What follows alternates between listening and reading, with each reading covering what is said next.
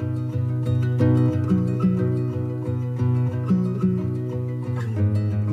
各位好，欢迎收听少数派播客，我是 Nick。本期节目源自一款我们最近才了解到的人脉管理工具，叫做 WOLB。这款工具可以将人脉与事件的系统相结合，而且它有自己的一套对于人脉管理的理解和逻辑。那 WOLB 的朋友们呢，也推荐了两位他们的典型用户，就是小明同学和瘦子徐全。呃，我们对他们两位进行了分别的采访，请他们分享了自己使用效率工具的方式。以及对于人脉管理的看法，这两位朋友都是第一次参与播客的录制，所以他们的设备不是那么的专业，包括整个的环境啊、音质啊都没有那么好。但他们谈到的效率方法还是有不少亮点的，所以欢迎你配合时间轴酌情收听。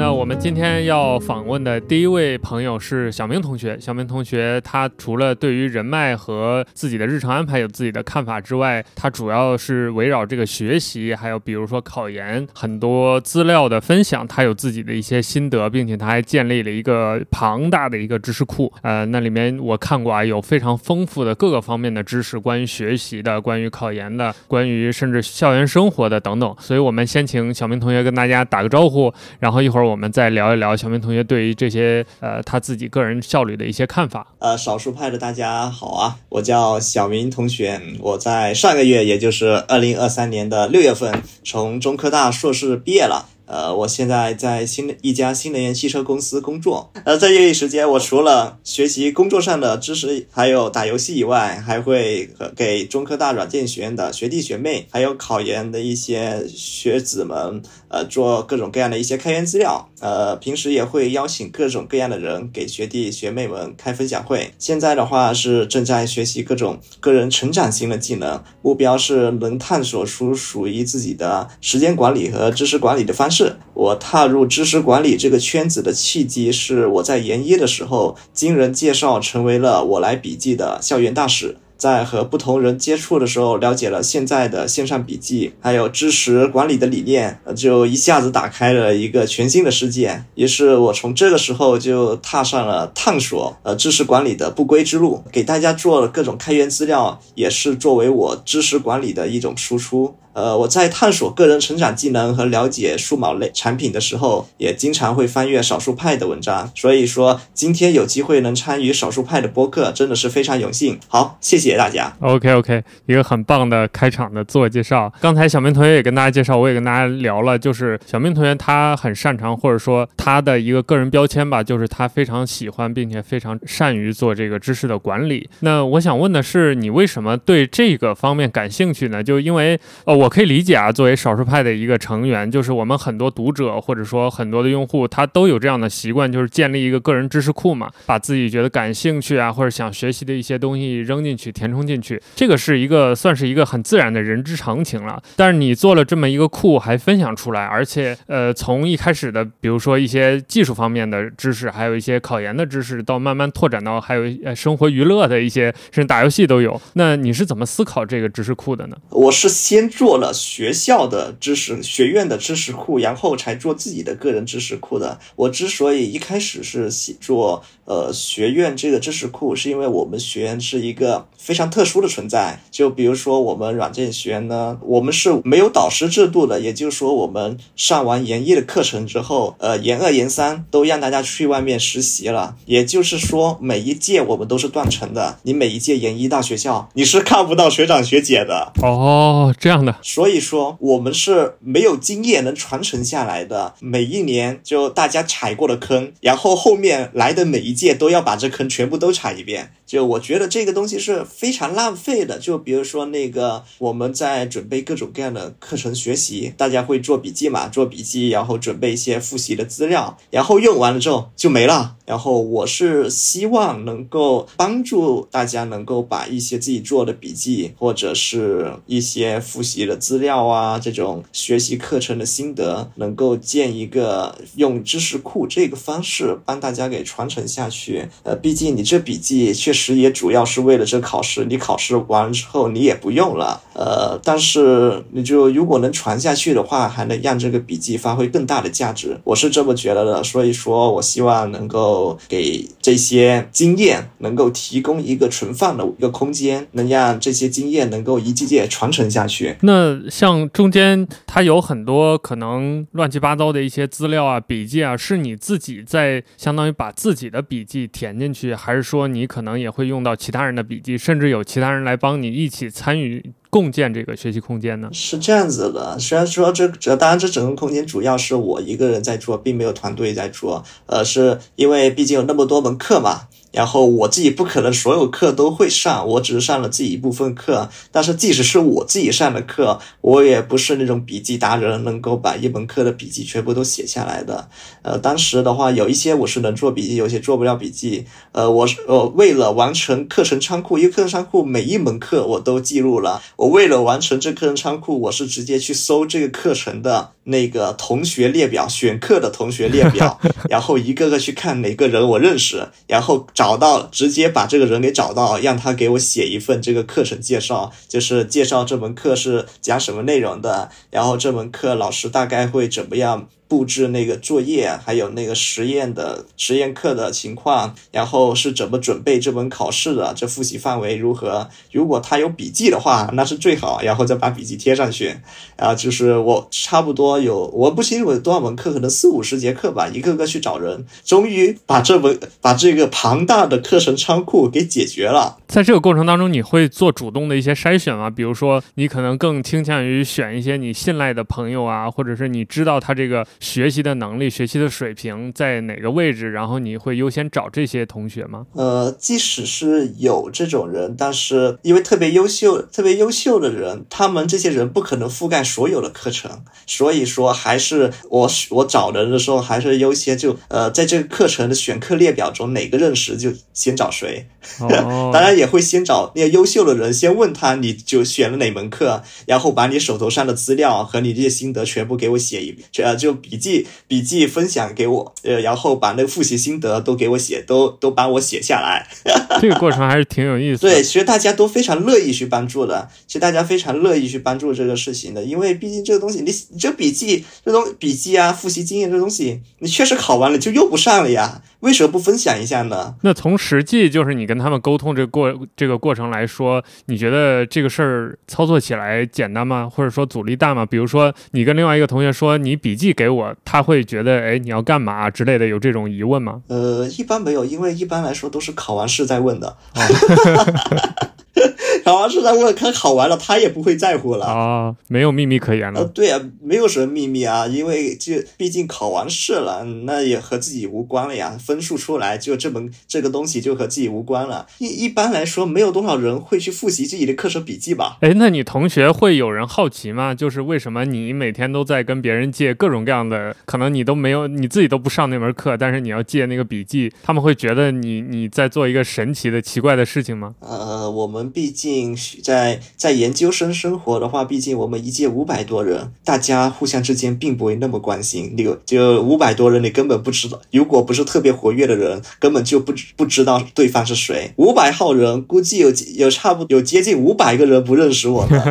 哎，那反过来有没有就是跟你比较熟的朋友，他会在这个过程当中帮助你，或者是他跟你一起去，比如你你想认识某个同学，但是你不认识他，认识他去帮你借笔记啊什么的，会有这种帮助吗？其实呢，我当时。为了拿到更多的笔记，我是直接在我们年级大群讲了。虽然说也也有些人不理解，虽然说有些人不理解，但是还是有不少人直接把他们的笔记给私发过来了。就他们考完之后，把他笔记给私发过来，然后既然他们发了笔记，然后我就会问，因为我当时列了一个列表，就哪些课程还要写的，哪些课程还要写，哪些课程还缺资料的，然后就就加不他分享笔记，顺便就问，你说你这课选了没有？你你选的话，你还有笔记吗？大概之后就然后你这课程有什么复习心得吗？就这边这样一路问，就一路问下去嘛。就这东西其实呃其实花不了太多精力，实际上的话还是因为找人还是挺方便的一件事情。呃，我认识的人还是相对多了，在就打开每门课的选课列表去找哪个名字我眼熟的。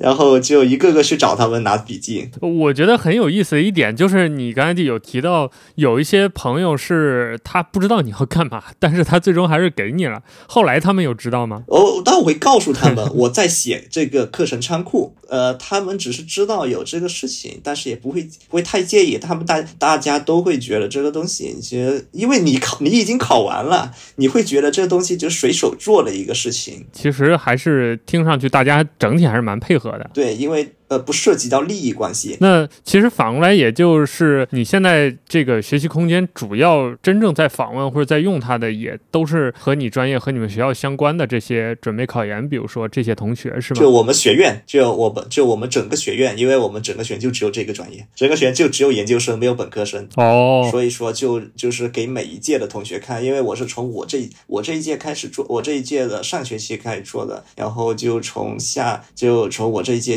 呃的呃下学。期有有慢热开始陆陆续续的用到了，然后也给了两届学弟开始用了嘛，送走了两届学弟，呃一级和二级，二级今天他们考完最后最后一题一一场考试了，然后很多人考完了之后就过来给我给我那个提供了提供课程资料嘛，也也就是说可能之后的比如说你的学弟学妹们他们在学完了这些东西之后还会再给他们新的比如他们当届的一些笔记啊或者学习资料再去帮你完善这个空间。是这样吗？对，因为我每每一年都会去看这个那个培养计划，就看那个课程表，然后如果有全新的课，我会加一个新页面，然后就看谁是哪个学弟主动愿意上完这门课，考完试，主动愿意接这门这门课的这个写这这个课程介绍的这个任务，要写完之后我再放上去。呃，我有一个特别好的一个朋友，大家对你的评价是怎样的？就。你有没有一成为一个江湖传说？比如说，就是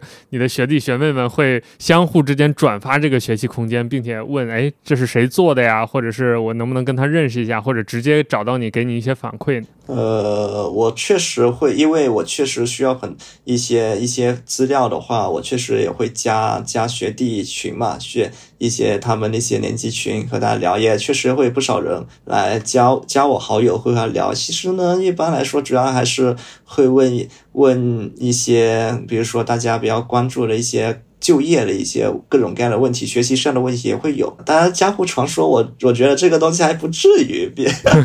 不过，反正就是呃，能帮到大家就好了嘛。所以，其实听上去，虽然这个事情本身是你在主导，或者你在实际的写啊，在搭建这个框架，但它这个过程还是蛮开源的，就是或者说蛮符合开源精神的。就是你这一路吸收到了很多的素材的源泉，包括朋友的帮助啊等等。对的，毕竟一个人是不可能。会那么多东西的，必须要找到擅长这部分的人，擅长这呃会这个了解这个知识的人。比如说助学贷款，我就没有去呃参与过助学，没有去贷款过，然后我就专门去找了相关的，就呃申请过助学贷款的学弟，他就给我写了一份很详细的助学贷款的流程，然后依照这个版本后面。我又因为我在我在学校也参加了一些培训助学贷款相关的培训，然后又给他添加很多，比如说助学贷款，呃，需要注意那个不能逾期还。就逾期还款啊，然后还有各种各样的和那个补贴相关事情。比如说，我们中科大有比较创新的，就是呃，如果你在学校一直在学校吃饭，但是你的消费非常的低，学校会偷偷的给你饭卡打钱。哦，这样的吗？对，这个事情是一是中科大第一个做的，后面有其他学校在模仿了，就很很多学校在跟进了。哦，它其实也是一种补助性质的或者福利性质的。对对对，但是但是会就比较隐蔽。币的性质，他确认你确实你在学校吃，然后你的消你的消费单笔消费非常的低，然后学校会偷偷的在你的那个校卡里打钱。然后我看你的这个资料库里面有一个很重要的部分，就是一些分享会，这个大部分都是和校园和技术有关的。这个呃，是你是怎么考虑的呢？就是这些分享会主要在做什么？是你是一个比如线下的这种活动呢，还是也是以线上的？技术或者说一些教学为主的？呃，都是教都是做线上的分享会，因为呃这样的话能够让更多的人听到，而且毕竟我并没有能力去去组织线下的场地，也没有这个成本也比较麻烦，这个东西组织啊或者成本啊都比较麻烦。呃，我第一场做的一个分享会是一个前端的前端主题的分享会，就和大家讲讲前端是怎么学习的，呃，前端怎么学习的，就业情况如何，呃，这然后后面的话我就我就想着能不能把所有技术的，把所有技术路线的呃分享会都做一遍，然后陆陆续续，比如说后面做了一个呃信息安全的。主题分享会，嵌入式的主题安全，呃，嵌入式的主题分享会，就各种各样的主题分享会，让大家了解这条技术路线上面，呃，需要学习是什这个技术路线的就业就业情况是什么是什么样子的，真实情况什么样子的，是否符合你的预期？呃，然后如果你想走这条技术路线的话，你需要学习什么？然后这个技术路线后面进入职场了后。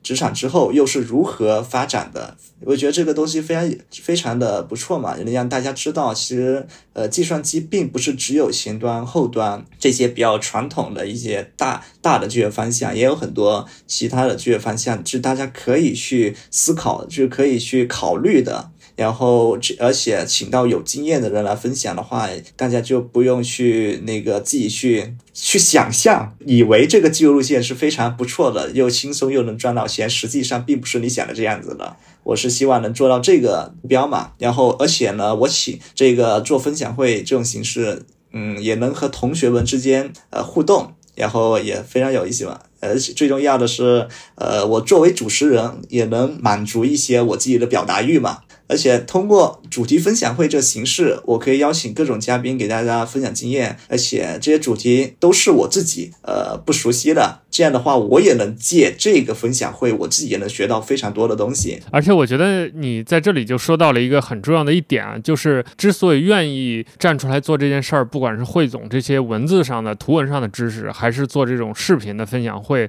都有一个初衷，或者说有一个原因，是你有这种分享和表达的欲望。我相信少数派的读者或者说听众们也会好奇这一点，就是如何提升具备这样的能力呢？或者说大家如果想向你学习的话，也一定会想向你学习这种吸收和输出知识的能力。你是怎么去提升这个方向，或者说你有没有做一些刻意的训练啊，或者是专门去呃看一些书、看一些内容呢？这个一开始就是首先你要找找到一个主题嘛，你确定你确定要分享什么内容？我做开源资料的话，就按如果是拿开源资料来举例子，首先第一份资料，这个资料我先定下这个开源资料的主题是什么。我首先我会先把这个，然后其次我会把这份材料呃所有的所有的我能想到的素材全部都给放进去。然后我就会开始那个组织架构，开始给它分架构排，分架构把这东西给组织起来。再慢慢慢的，我开始会给它那种不断的那个信息迭代。就后面我会找，就觉得有些有些素材可能不太合适，或者是可以改进，或者是有新的素材加进来了，我会慢慢的迭代。在这个过程中，不断的就我认为这个是呃是要找的一个目标，就就直接就类似于那个高效的人士的七个习惯。的的那个以终为始的习惯，你要有一个目标，你要奔着这个目标去锻炼各种能力的。而不是一在锻炼能力，但是啥也就看了各种书，看了各种课程，但是最后什么也没做。实际上和你没有看过课程和书是没有任何区别的。所以等于其实你是一开始就会给自己设定一个，比如说不管是学一呃学一门技术，还是说想做一次分享的交流，你这个目标都是一开始定好的，然后你再去倒推，比如说储备哪些知识，或者具备哪些能力，或者是找谁学习哪些素材，然后你再把这些东西整合在一起，最后形成。你自己的一个东西是这样一个思路吗？对的，以终为始是非常重，以终为始这个习惯是非常重要的。必须要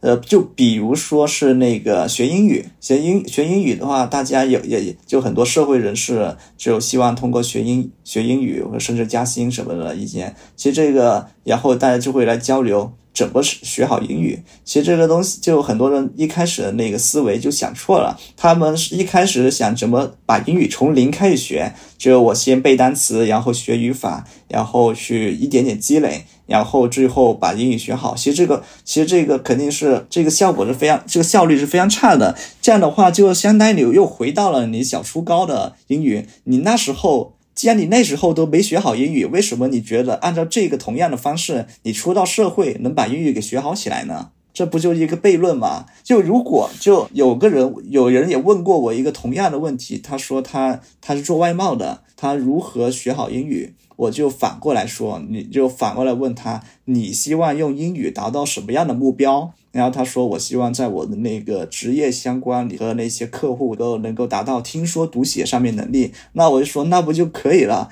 那你就只去学和你工作相关的英语啊，这就就你只需要学那部分就够了，因为这只有这部分才对你有用。就比如说工作相关的那些那些材料，用英语学的那种英语学的工作相关的材料，你能把它看懂。你去把你就看多看那材料，你会发现那材料那些看多了，发现他们的高频用词都是一样，就就可能就那些。你不需要从零到一把所整个英语所有东西都学一遍，你只需要学和你工作相关的那一部分英语就够了。所以说，这就是为什么如果你不是以终为始的去学习一个东西，比如说我想学知识管理，我学知识管理是为了什么呢？呀，很多人想不清楚，很多人想不清楚。我学知识管理就是为了知识管理啊，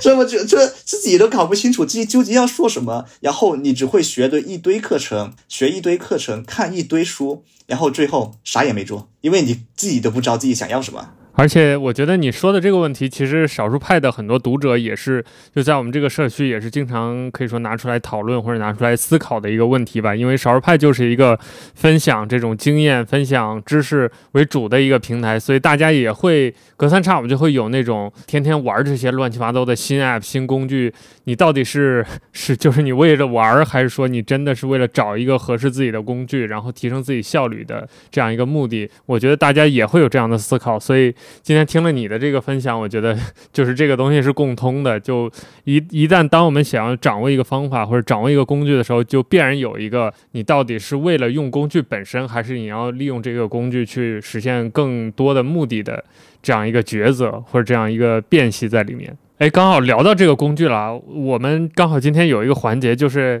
想请你分享一下你日常使用的效率工具。你刚才其实已经有呃很大篇幅在讲我来这个工具了，这也是少儿派读者比较熟悉的一个结构化的笔记工具。那除了我来之外，你还有没有在用其他的一些 App 或者一些，包括你有一些个人的效率方面的技巧，也可以跟我们分享一下。我是严格把个人和公司分开的，因为这样的话，在我安排任务相对比较方便。因为我们公司呃不怎么加班，所以说下班时间和工上下班时间这两个呃基本是泾渭分明的。我为了能够更好的进行处理各种事情，我是把生活和公司是完全分开的。在个人生活里，我是我的我的那个任务时间管理是使用 To Do 清单加上 Dislike 日历，然后再用我来来做每天的日程的记录，记录每天都做了一些什么东西。然后在公司的话，因为公司我们我们公司用的是 Teams，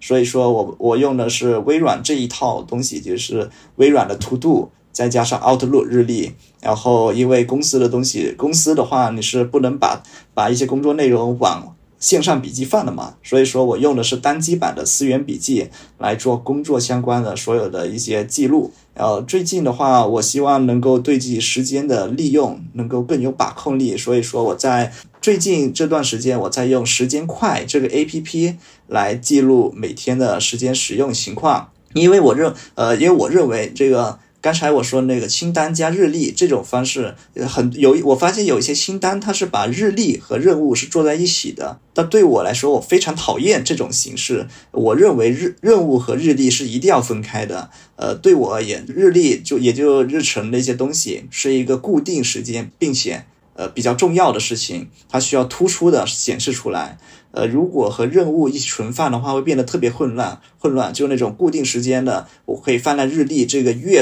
月视角里、月视图里，我就能看清楚这个月我有哪些固定的一个行程需要去处理的。然后那些任务的可能是比较小小的一些散乱的，一天可能有呃十个左右。如果都放在一个日子的一个小格子里，这样的话就把我原来日程这个我认为需要突出比较重要的事情给埋没掉了。然后我会提前一天安排好第二天上班需要做什么，也，了解第二天我有哪些的行程安排。这样的话，我第二天到公司之后就不需要花时花时间搞清楚我今天需要做什么。我就可以一到公司就立刻开始干活了。这个技巧是我当时在华为实习的时候一个同事教给我的。而且我觉得就是像你一样，完全就能够工作和个人分开，就是完全两套这个工具，甚至两个环境的这种用户还是不多的。就是大家虽然可能会有工作和工作、工作是工作、生活是生活的这种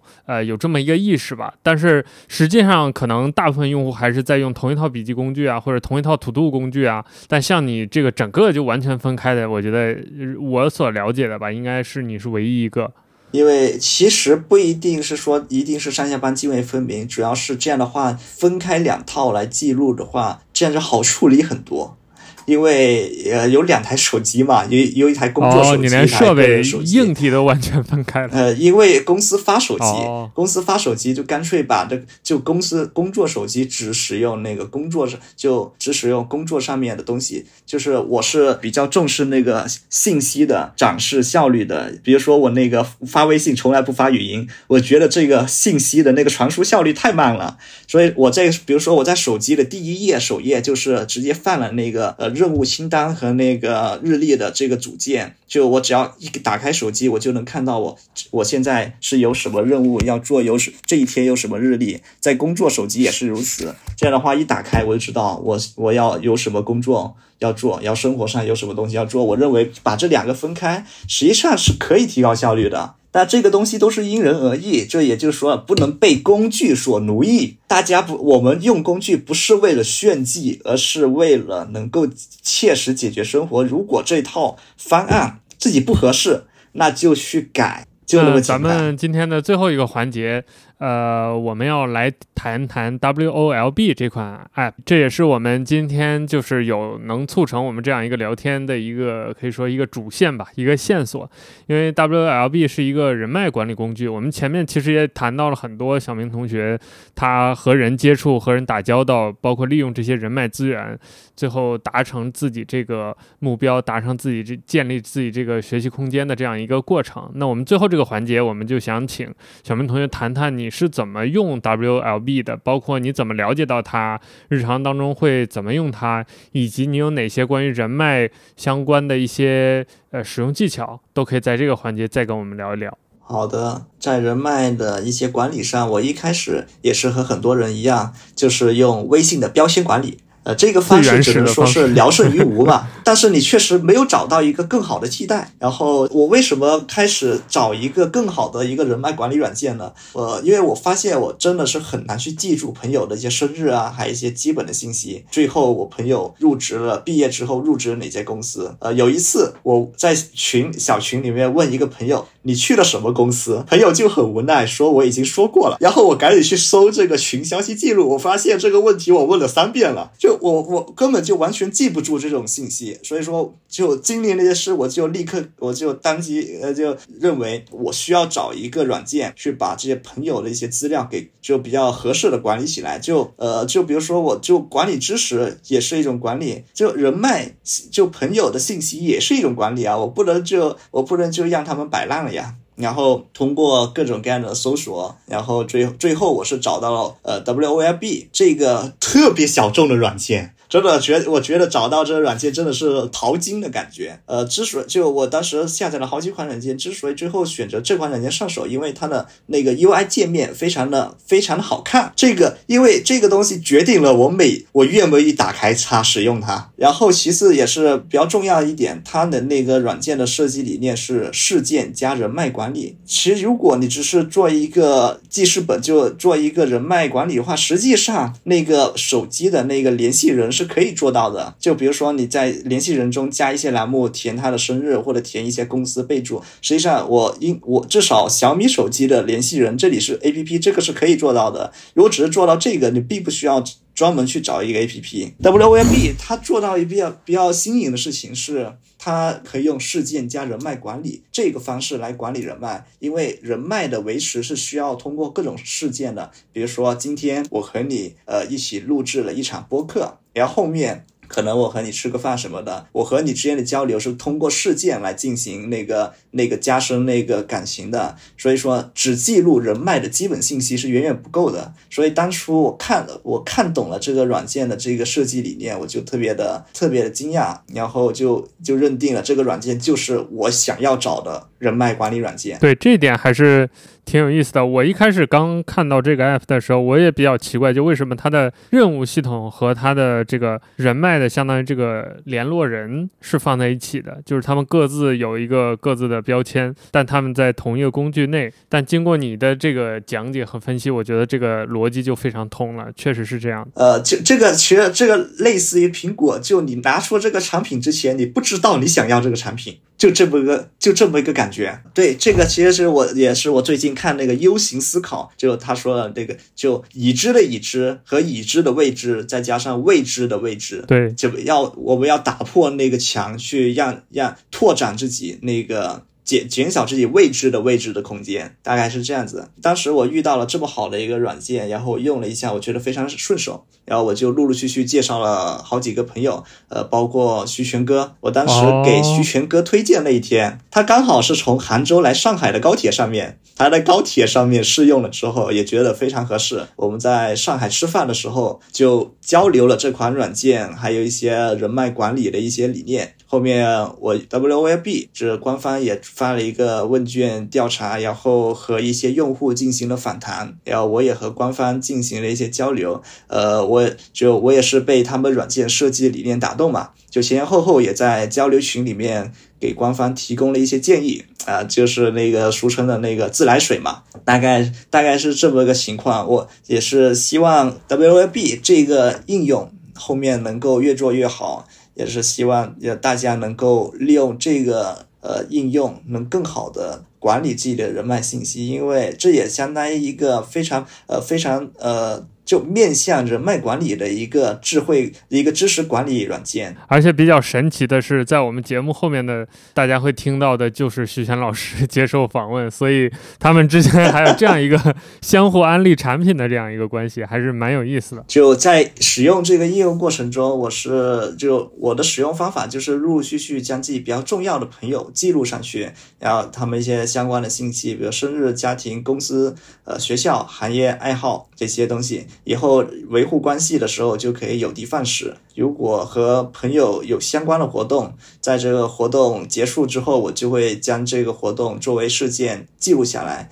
以后查阅这个朋友的时候，我就可以看到这个朋友。和我有哪些交流和活动？那我们最后就请小明同学再给我们介绍一下，你对于人脉管理啊，还有这些效率工具的使用，你有没有什么独家的技巧，或者是最后能跟我们再分享一下的东西？我们再最后聊一聊。呃，在不，比如人脉管理这一点，我是看徐玄哥给我推荐的一本叫做。别独自用餐这本书开始有意识的学习的。以前的话，我只是希望能够交到更多聊得来的朋友，呃，来结识新的朋友的。确实也认识了很多，呃，给我很多帮助的。人，当然我并没有用什么特别的技巧或者套路什么的，呃，当然说，虽然说我后现在看了一些书，认识了可能一些比较合适、比较好的一些方法来来维持人脉，但是我认为最重要的一点，无论是呃多少技巧或者套路，是你都都得去抱着真诚的心去对待他人，因为大家都不是傻子。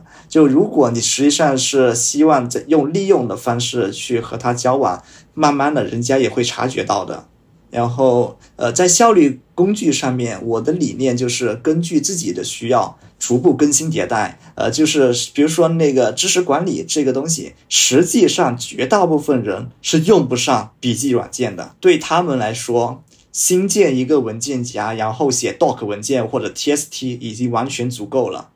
所以，就我认，所以说我我我的我认为就是不要看到别人用了一个一套大而全的一个复杂的知识管理系统，然后就去直接去学，然后搬过来自己用，你会发现可能根本不适合自己，而且用起来费费时费力，你会觉得用起来非常的不顺手，这样其实根本就没有达到那个提高效率的这个目标。就如果是希望能够提，就是。做一些知识管理，提高自己效率的话，我认为最重要的一点是找到自己的痛点。就比如说，就就像我刚才说的，以终为始，找到自己在哪哪个地方认为自己是非常需要提高效率的。比如说，我可以介绍一些思路，比如说，你因为你需要搞清楚每天有什么任务需要做，所以去找适合的清单软件；因为需要安排日程，所以说去寻找合适的日历软件；因为需要记录和总结自己学习的内容，所以要找到合适的笔记软件；因为需要记录自己用钱的状况，所以去找合适的记账软件。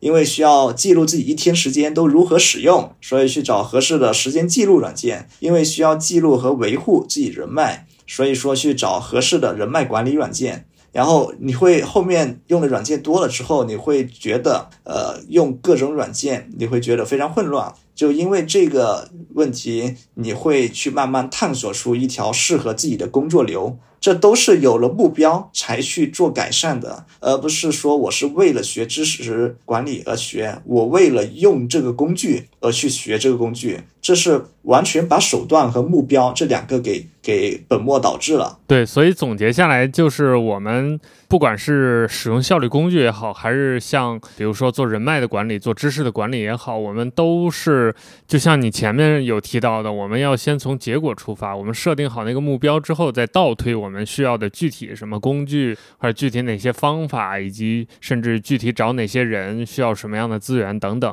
才能实现一个呃可以说是最高效的方式吧，实现我们的目标。如果是反过来的话，那可能就是很多人的那种陷入茫茫的工具的选。择当中无法自拔，最终找不到，就是变成了玩工具本身，而不是利用工具去提升自己其他方面的价值。是的，这个比如说我在工作的时候，我的一个同事给了我一个比较好的一个建议，他和我他和我说，呃，如果给你分配一个工作，你首先要回答四个问题：这个工作我能不能做？我这个工作如果能做的话，我要花多少时间？我需要找，我需要给你分配，我需要找哪些人的帮助，分配哪些同事给你提供支持，然后你需要用到什么资源？你要能够回答这，要要迅速的回答这几个问题。所以说，我认为这都是以终为始，以目标导向为出发。不然的话，大家只大家会变成收集囤囤资源癖，就是那个收集箱里囤了一堆东西，但是你从来没用过，就囤了一堆课程，下了一堆课程，下了一堆电子书，呃，买了一堆课程。实际上，你只有买了那一刻，才觉得自己学到东西。非常多的人出了社会之后，就完全不学习了，但是他们又会受到现在知识付费的这个一些吸引，他们觉得可能学了这门课，我就可能是能够掌握什么能力，就能升职加薪啊。或者得到什么样的帮助？就知识付费对很多人来说，就是会花钱找人往自己身上抽鞭子。好，那感谢小明同学今天参加我们的访问。好了，非常感谢 Nick 今天的呃聊天，我这个也非常荣幸能够参与少数派的这个播客，希望以后还有机会和大家见面。谢谢大家。OK，那接下来我们会跟瘦子徐全老师在就他的对于学习、还有思考、还有包括财富积累方面的一些想法和知识进行一个沟通。呃，徐全老师的身份很有意思啊，他同时是技术人才，同时也是一个财富管理的人才，就是他所做的事情既与技术相关，比如说对于 AI 他有一些研究，然后对于互联网、对于代码开发他都有研究。另一方面呢，他也是一个理财顾问，所以这个。身份在我们所有的这个少数派播客的嘉宾里面也是比较特别的一位。那么我们还是按照惯例，先请徐强老师跟大家打个招呼，做个简单的自我介绍吧。嗯哈喽哈喽，大家好。那我先做个自我介绍吧，因为刚才主持人也说到，就是我我比较跟其他人比较跨跨，相当于有一些跨行。那我自己是相当于是北邮毕业的嘛，然后相当于是标准的一个理科男。然后后来是去索尼待了三年，然后三年那个时候就是跟很多技术人一样，我是写代码的。然后后来又三年之后就转型到互联网做产品经理嘛，就是从技术的时候会稍微抽身出来，但是还是跟技术打交道。然后呃，大概在中间待了七年吧，然后做过各种的 to B 的互联网产品，然后有刚才也提到了是有涉及到 AI 的，然后有呃医疗的，还有一些软硬件的。那我自己的一个个人的底层原则，就可能跟我自己喜欢的一个偶像有关系。我就是我自己比较喜欢一个日本的作家叫本田直之，然后他有个一个底层的一个逻辑就是杠杆思维嘛，那跟今天的一个话题其实很契合嘛，就是我们会用工具来实现撬动很多的一个一个生产力嘛。然后我自己也同时因为杠杆思维这个这个这个底层逻辑在，所以我也自我我也是一个多元思维模型的一个践行者。就是大家也知道，就是呃最开始这块是芒格开始带起来的嘛。呃，可能跟很多人不一样，就是我会往源头去找。我觉得我自己比较崇拜的跨学科的一个思考专家不是芒格，而是那个赫伯特西蒙，就是知道就是在人工智能之父嘛，就大家。在这块比较了解，可能就是对西蒙可能比较了解，就是他他去某一个行业就能达达到某一个行业的一个巅峰 top 级的人物，所以他其实才是真正一个活出一个在不同领域活出一个跨学科的一个一个一个典范。那我自己呢，就是呃除了呃这些工作以外，我自己也写了一个公众号，写了大概七八年。叫瘦子模型屋。那现在我自己虽然相当于是自己出来创业嘛，那一部分其实是呃有开了一家关于医疗的一个公司，然后我同时也是一个家族办公室的一个理财顾问。那呃这个就是我基本的一个介绍。就像徐强老师自我介绍的，他有一个身份的跨界，可以说在他职业生涯当中。不停的在跨界，但同时他也在利用自己之前的一些知识的积累，去丰富之后的这个转型之后的这个职业的一些生涯。那我们接下来也会跟徐泉老师就先讨论一下这个跨界的这个身份，就是从一个技术的一个身份到一个理财顾问，中间还有比如说像产品经理这样的角色，就是身份和角色的变化。这个整个这个过程当中，呃，作为你自己来讲，你是为什么会这样选择这个职业的道路呢？它是比如说是某种机缘巧合，还是说呃可能你就是一开始就是这样想的，就是你刻意的往这个方向去训练自己的能力也好，还有包括一些读书啊、一些练习啊等等，这两种方式你是更偏向哪一种呢？我自己是一个比较强规划的一个人，因为呃大家理科生比较知道，就是我我会对于人生会比较有有比较控制论的一个逻辑嘛，就是我要比如规划五年啊、十年啊，所以其实到三十岁之前，我的人生是我自己。已经规划好的，就是我在三十岁之前，我自己的对于我的规划，我一定会去创业的。所以这就是我三十岁的目目标，然后在三十岁也实现了。虽然第一次创业失败了，但是这个这是我三十岁之前我的我之前的所有东西基本上是规划好的，包括我进索尼，进索尼，呃，更多的是一种对于工业设计的一种崇拜之情嘛。因为在我那个年代，就是我一二年毕业的嘛。然后那个时候，索尼相当于我自己是觉得在工业设计领域其实是比较泰斗级的一个公司吧，然后也是个跨国公司嘛。那我其实我身边很多的一些呃小伙伴，因为北邮毕业嘛，都去什么呃 BAT 啊做这种技术啊或产品啊，但是我自己是相当于去了一个外企做这种呃就相当于测试也，但是我自己还是做技技术进去的嘛。我自己当初的一个规划其实是我想在最开始选一份我自己喜欢做的事情，先去探探路。但我自己的一个选择就是我会比较选选择一个超大型的公司，这样我的一个视野会站在比较高的一个一个层次上。所以，我从北邮毕业出来之后，其实从事第一份工作还是比较偏技术的，所以这个就是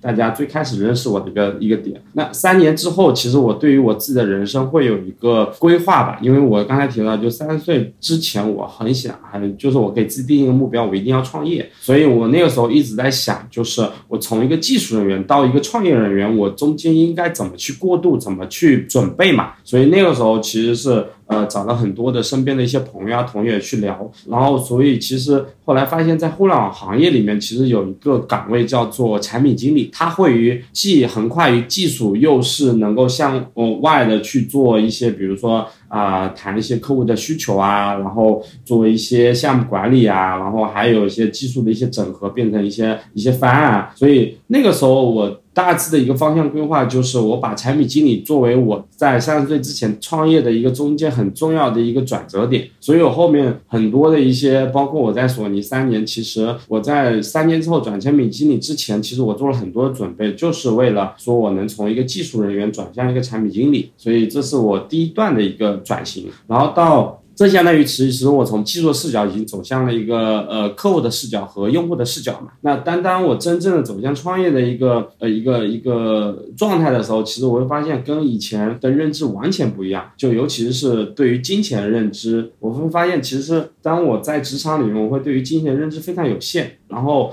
因为创业里面我自己投了很多钱，然后亏了很多钱嘛，所以我当时其实有两种角色让我对于金钱的认知有一个深刻的体会，就是我同时作为作为一个老板和以前作为一个员工的时候，我对于如何去赚钱以及如何去呃，比如说低成本做一些事情，如何守住财富这件事情，其实完全是两种独立的两种视角来看待金钱这个事情。所以后来我慢慢的也会去呃去思考金钱这件事情，以及思考如何去啊，我们我现在一个财富框架无非就是如何去呃创富，如何去首富，如何去传富传富。所以我现在。嗯，更多的会去去一个家族办公室，跟跟呃一个朋友一起做这种顾问。我其实更多的是说，其实我我会认为创业其实更多是在财富管理里面一种创富的一种手段。那如果没有所谓的守守住财富和呃传富的这种呃认知和能力，其实我会认为就是创业可能你你得到的一些除了经验以外，你得到财富有可能很快的就就出去了。所以这个就是我为什么会在。坚持自己是一个创业者的身份，同时也会去做一个呃独立理财顾问的一个点，就是我会完整的去去跑通这个框架。嗯，听了你的描述，我觉得你的这个选择的过程还是挺自然的。就在外人看来，可能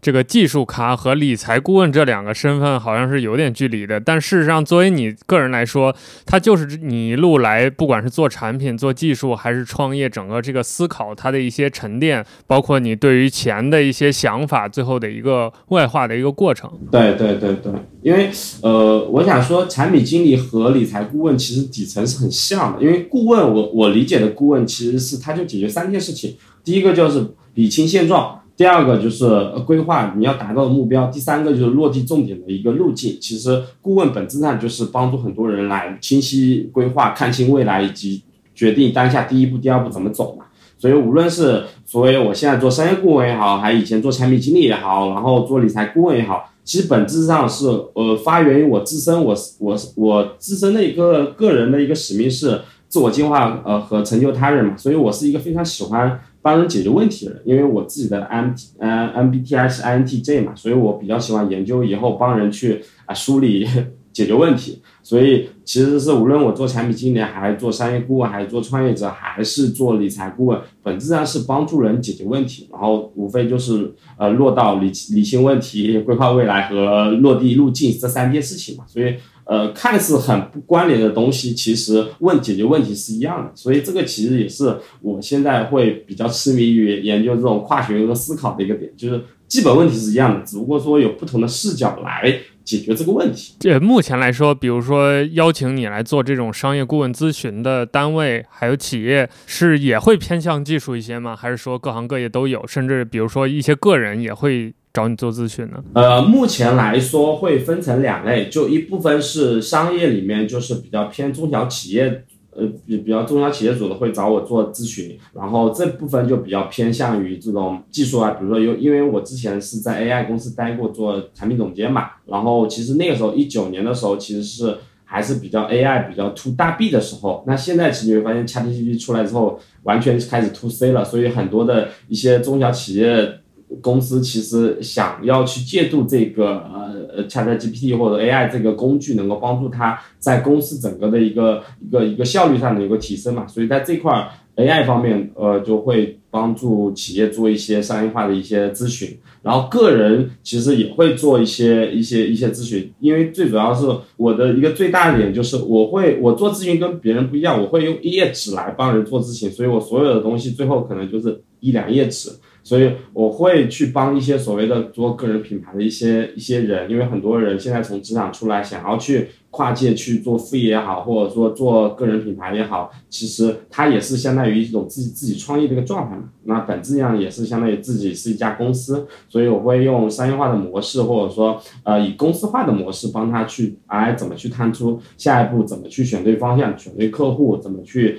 呃做呃定位、做品牌，来来来帮助他达到这么一个情况。对，这个还是蛮有意思的。就是你提到了一点，就是即使是一个个体，我们也可以用一些公司的方法去帮助他。这个让我想到，就是之前有一段时间很流行，包括现在也算是还很流行，就是很多人会做自己的 O OKR，就是他的生活，包括他个人的一些项目，他会用 OKR 的思路，而不是那种 To Do 的思路来做。其实我觉得跟你说的这个思路上是一样的，就是有很多共通的方法是可以借鉴的。因为我一开始为了完成我自己是完成一个创业的转变，我自己是把自己当成一个公司，我自己就是一个产品，所以因为我是做产品经理嘛，所以我很容易带入我自己变成一个产品。包括我在面试的时候，我的简历，包括我的面面怎么去跟人面谈，我都做过整个的一个产品的一个一个规划。比如说，我举个例子，就是面试基本上有三到四轮嘛，那其实是简历，其实用户对象可能就是 HR 或者说部门主管，所以我的简历基本上会有很多量化的数据结果，然后有一些大白话的东西。大白话其实更更更多是照顾 HR 的一个看的一个理解度嘛，因为 HR 看很多技术术语可能看不懂，所以我会在简历方面可能会有一些大白话，这是照顾 HR 的用户，然后在一些结果上量化会照顾部门经理，然后在面试的时候，第二轮呃第二轮可能是一些你的直属领导嘛，那第三轮可能就是一些呃比如说呃 CEO 啊，或者说很高管层面，他们可能会跟你讨论一些方向战略上的问题，那可能我在面试的时候会专门针对他们的需求会有专门一块准备，然后去怎么去谈啊商业模式啊，或者怎么去做战略的一些选择方向，然后怎么来落地。所以我自自身会很习惯于把万物都有一种产品的视角来看，包括我自己也会变成一个产品。嗯，那刚好我们还说到另一个话题，就是 AI，这也是我们今天想讨论的一个话题。刚好最近这个 AI 这个事情又特别的火，所以我们也想想听你的看法，就是对于这两年的 AI 潮也好，包括具体到 AI 的一些工具、AI 的一些玩法也好，你都是有怎样的一些观点呢？我先介绍一下，就是我之前的背景。我一点一九年其实是在 AI 公司，那个时候其实大家会看到一个状态，就是 AI 在行业里面很火，但是那个时候真正落地的是什么？一些大 B 的企业，就是 to 大 B，而不是就是相当于现在有一些小 B 或者大 C 或者小或者小 C，或者说这种我们个人也可以去使用嘛。但那个时候的一个真正落地方就是大 B，那个时候我们客户什么？招商银行、比亚迪汽车啊，或者是一些大型的一些超大型的一个一些公司。那现在一个一个状态是什么？就是呃，尤其是 ChatGPT 出来之后，会越来越说个人的一个一个点，你会发现就是对象不一样了。所以我的看法其实呃，一个观点是，我觉得 AI 不只是一个技术的一个革命嘛，我看的是一种生产力的一个革命，因为我比较喜欢研究历史啊，就是你会发现，比如说那个时候，呃，因为不不同的技术的工具会带来不同的革命嘛，比如说第一次工工业时代就是蒸汽机的时候嘛。那比如说知识的革命就是那个德鲁克提出来的嘛，那后来就是啊定位，因为竞争越来越激烈，其实是生产力提升以后，其实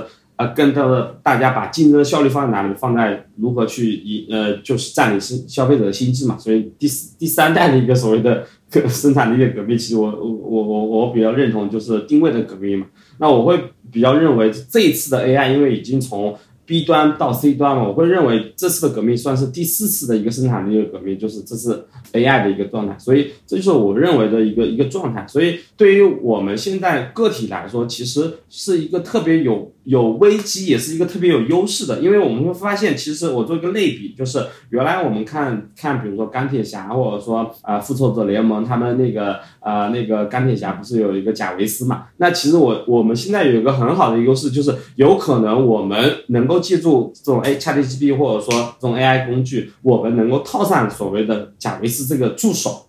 这是我们未来能够去越来越多人能够去做单打独斗，或者说个体个体创业者的一个很大的一个点。但放在以前，其实那些铠甲是怎么穿的？是那些超特别有钱的大 B 的公司或者说呃企业来拥有的。但现在其实很大的一个不同就是，我们作为个体，我们也有能力穿上这种智能的一个呃贾维斯一样的铠甲。所以这就是我我我看到一个很大的一个机会，所以我也跟上周我也跟呃我之前在呃之前有一个同学他从亚马逊回来，然后现在自己，然后我们我们也拉了两个自己在自己里面搞，反正也是搞技术的同事嘛，然后在聊这个 AI 的东西，其实大家都呃。有两个观点，第一个就是在 ChatGPT 冲击下，大家其实还是有一点焦虑感的，就是有没有可能会被替代？因为对于他们来说，在自己的成绩也不低嘛，但是他其实反正身边同事也在聊，其实会有一定的压力，就是那未来可能会会有一定的冲击。还有一个角度就是大家会比较乐观，其实以前不能干的事情，但现在其实会比较容易轻而易举。所以现在我自己也会。对一些所谓的嗯呃个人品牌或者说一些个人的想要出来做的人，我会去有一些做做商业咨询的时候，我会呃有一些 AI 的工具会给他们建议上来，比如说呃比如说呃我举个最最简单的一个例子，刚好来回答刚才你提出的一个问题，就是有一些 AI 工具可以日常使用。就我我我解决一个很大的痛点，就是我因为我媳妇儿是一个经常要出去演讲，然后呃，因为她最近可能接了一个非遗的一个呃传承人的一个角色嘛，她经常要去政府做一些汇报，呃，然后一些活动的讲解。她以前抛给我的任务就是，她很喜欢给我抛任务，就是哎，老公你给我做一个 PPT，我要去巴拉巴拉讲，然后他可能就讲了五分钟，然后我就给他做 PPT，但我做 PPT 有可能花了我两个小时小时的时间，但现在有了 现在。现在有了 ChatGPT 之后，其实对于我来说，我其实只要收到的需求五分钟之后，我一分钟，我三十秒再跟 ChatGPT 丢给丢给他一个指令，然后能够有以 Markdown 的形式给我写完，写完以后我丢到另外一个 AI 的一个工呃生成 PPT 的方式里面一个工具，然后它就给输出，然后输出以后我就可以更换模板，然后填充内容，基本上两分钟就可以搞定这件事情。原来这件事情要两个小时，但是对于现在来说，我只要两分钟。那这件事。对我来说，本身不是太大的价值，但是它能很好的帮助我，对吧？就是媳妇过来的需求，我以前只能比如说接个一两个，那你有多少我可以接多少，那这不是提提升一下，对吧？夫妻的感情关系。对，而且我觉得你这点说的也是我最近有感受的，就是这些 AI 工具，它可能不能取代我们创意本身，但是它能避免我们陷入很多很具体繁琐的那种工作当中。就以往可能，比如像你说一个 PPT，正常来说，我们的点应该是那个 PPT 的创意和设计是最重要的，但事实上我们可能对我们可能花时间最多的反而是在那一个字一个字在抠啊、对齐啊、对动效切换。对对对，是的，是的，是的。所以 AI 其实更多是能够帮我们去，呃，更多去做回人真正要去做的事情。我们发挥我们的创造力，发挥我们的呃逻辑思考能力，而不是一些执行方面的东西。所以 AI 我觉得更多的是它可以从让我们从执行里面大幅度的时间跳出来，真正能够去做一些思考、创一些东西。所以这就是我们现在，我现在为什么会去聚焦于思维模型？因为思维模型本身就是让大家去思考这些问题。关联的问题，而不是一些细节的问题。我觉得 AI 更多是能把我们细节做得很完美，然后把我们框架的东西真正抛给我们作为人类去去去去调用，然后可以去去发挥更更多一些创造力。我觉得这是 AI 和。人类的协同，我觉得现在的一个比较好的一个关系的一个处理。而且你现在有在写一个叫“瘦子模型屋”的公众号嘛？里面有很多关于对于 AI 的思考啊，还有包括理财的思考，还有就是对一些技术的思考。你在这个写公众号这个过程当中，你会用一些 AI 工具来辅助你写作吗？会的，我比较会偷懒。那刚好就再跟我们聊一下写作这个事儿吧。就是其实技术人写呃微信公众号也好，还有包括一些做理财的人。人写微信公众号，这个还是蛮常见的，就是大家都在写了。但是我看你的这个公众号，就是带有你很强烈的这个个人特色，就是它的内容也是这种多个标签或者多种角色兼顾、多个方向兼顾的。嗯，你能不能跟大家介绍一下你在写公众号的过程当中你的一些思考，包括你对于写作的一些呃你的灵感来源呀，还有你一些经验积累方面的分享？首先，我澄清一个概念，就是我会把写作放入知识管理这个。整个大的流程里面的一环，就是写作最后是相当于把我很多思考的东西能够呃呈现出来，或者说甚至是说还有一个效果，就是写作甚至有可能是帮助我去思考一些我曾经没有思考的清楚的东西，因为我要去表达，让对，相当于我写作更多是相当于现在我们聊天一样嘛，就是我为了给你讲明白，我会讲举很多例子，或者说做很多类比，或者说打很多比方，对吧？所以写作其实更多是能够呃，不仅是帮我输出也好，第二个我觉得最重要是能够帮助我去思考。我觉得这是写作对于我我自己来说会比较有价值啊。那写作其实是它会能够帮助，因为我们思考的时候其实是人类思考的时候，它会很其实是一种网状的一个结构嘛。但是其实写作它会逼迫你去，因为你因为已经从把你的三维的一个思考或者更高维的思考转换成一种线性的输出，所以其实写作其实更能够帮助你去，呃，很好的一个一个一个结构化去表达出你好你想表达的观点。就是我在思考的时候，其实是特别喜欢画图的，因为画图能够呃超超越这些呃线性的一些限制。那在写作的时候，就会让我进入一种线性思考的一个点。线性思考的一个点就是，就像我们对话的时候，我只能去一句话蹦出来嘛，所以就会帮助我能够去从一个一个网状的思考，能够相当于跳脱于变成我们今天一样面对面的交流。这是我能够让我们回归到一个人的一个状态。所以写作，我觉得对于我来说会比较有三个价值。第一个就是它能够帮助刚才提到帮助我自己思考。第二这件事情其实是能够帮助我们帮助我自己建立人脉。我举个举个例子啊，就是就是我自己因为写作这件事情，我我一六年就开始写了。然后因为这件事情，我收到了很多读者的反馈。然后因为我写的东西会比较强烈，代表我自己的一个。个人的特色嘛，就是我我也我每篇文章基本上有个模型的，所以基本上喜欢我的文章的人是会非常喜欢。然后如果觉得想看一些鸡汤文的，然后会觉得我的文章有点烧脑，因为就是信息浓度会比较高嘛。但是因为其实是喜欢越喜欢信息浓度高的人，其实他。就想到他想想要追求的东西，或者说认知会相对比较高，所以我因为这件事情会收收获到一群我觉得呃跟我比较同频，然后也会交的比较来的人，然后甚至是说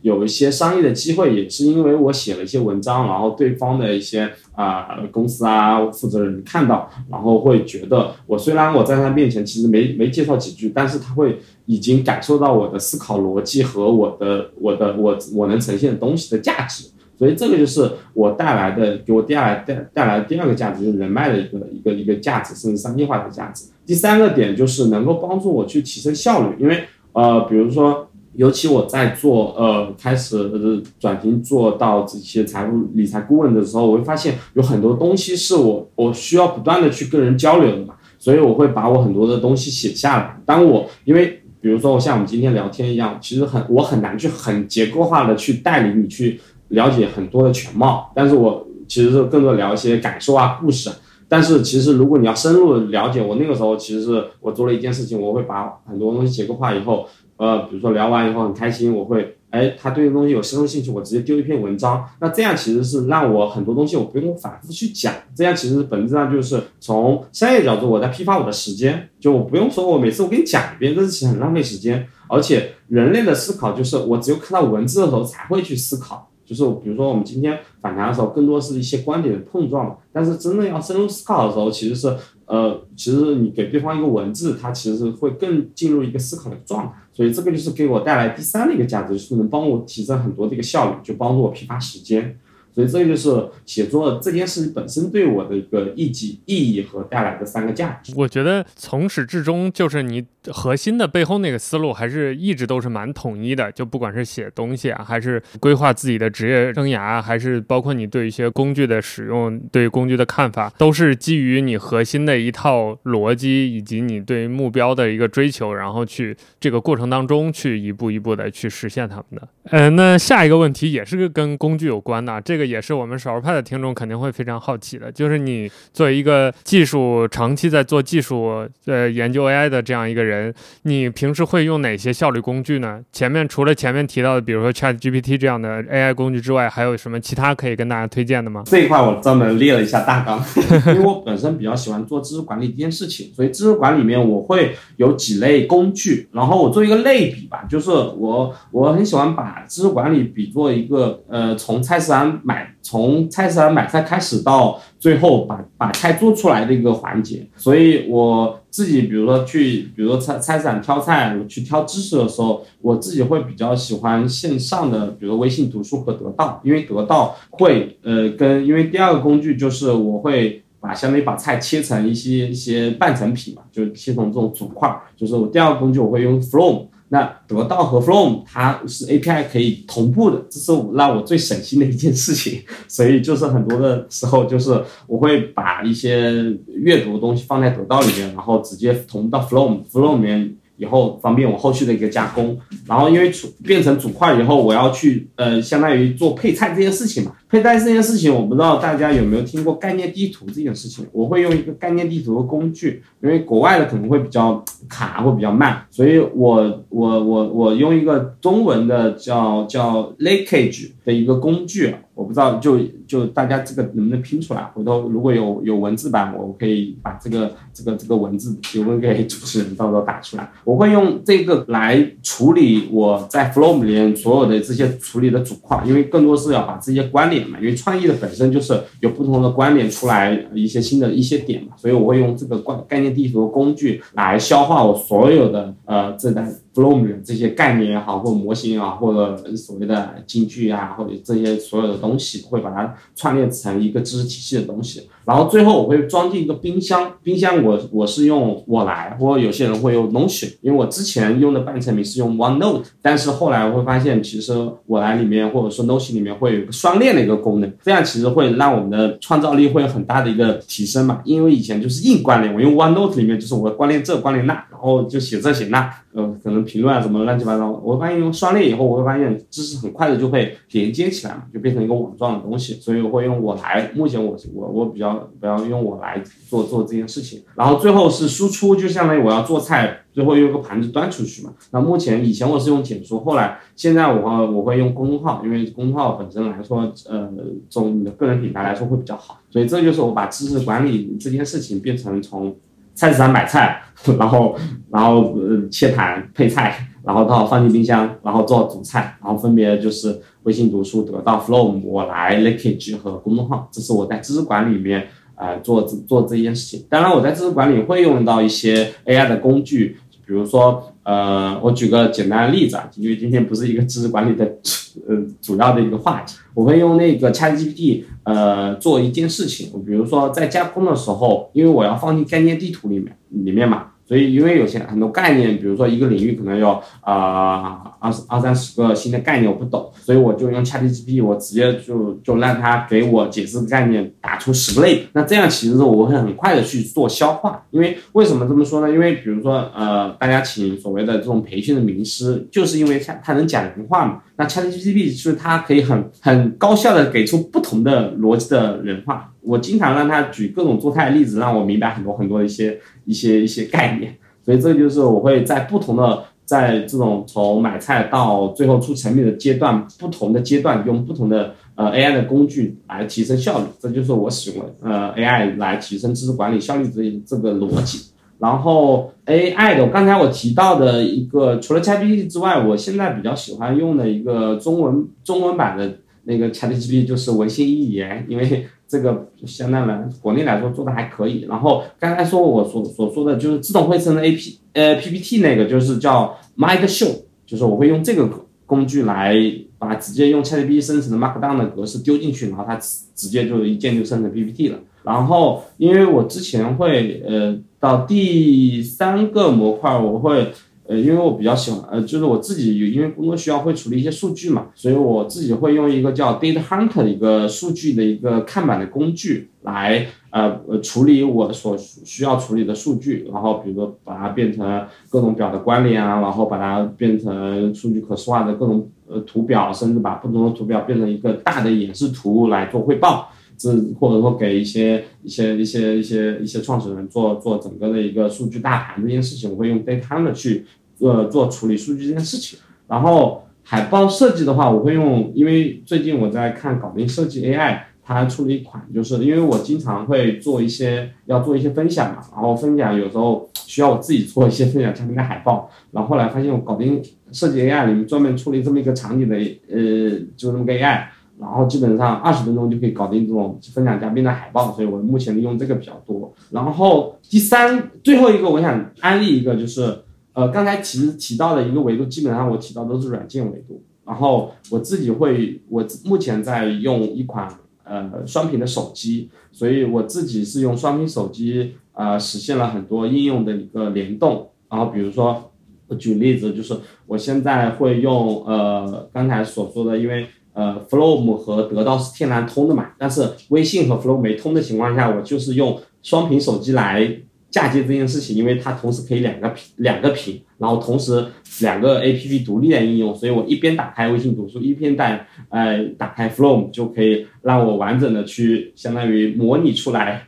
我这些数据完全被同步到 Flow 这件事情，所以我现在会用双屏手机把很多的两个应用。的一个结合来提升很多我我做事的一些效率，这可能就是我从画图啊、知识管理啊，或 AI 数据处理、海报设计和硬件维度的一些我自己的一些效率工具吧。还是挺全面的，而且我觉得你的这个比喻是很好的，就是 像做菜一样，从哪儿到哪儿，中间是怎么切的，怎么来的。然后我们晚一点可以在节目 show note 里把这些的文字版、这些工具名字的文字版也展示给大家，这样大家。也可以按图索骥。如果想我们有听众想模仿徐璇老师的这些用法，或者对其中某一部分感兴趣，也可以遵循刚才这段的呃文呃这个语音描述，配合这些文字，大家可以去尝试一下这些工具。我们接下来其实就是想聊一下尾声的这个话题，就是 WLB 了，因为这是我们这次促成我们聊天的一个线索。之前跟小明同学的聊天，还有今天和徐璇老师的聊天，其实都是因为 WLB 的介绍。这两位都是。WLB 的典型用户，而且他们各自都有各自的一些对于效率工具和人脉管理的一些看法。所以最后这个部分，我们其实想聊的就是呃 WLB 和人脉管理。那我们还是按照呃这个我们今天节目的惯例，请徐强老师跟大家介绍一下吧。就是你是怎么认识到 WLB 这款工具，以及呃你是平时在日常生活当中你是怎么使用这个工具的？第一个维度就是怎么认识的，就是。啊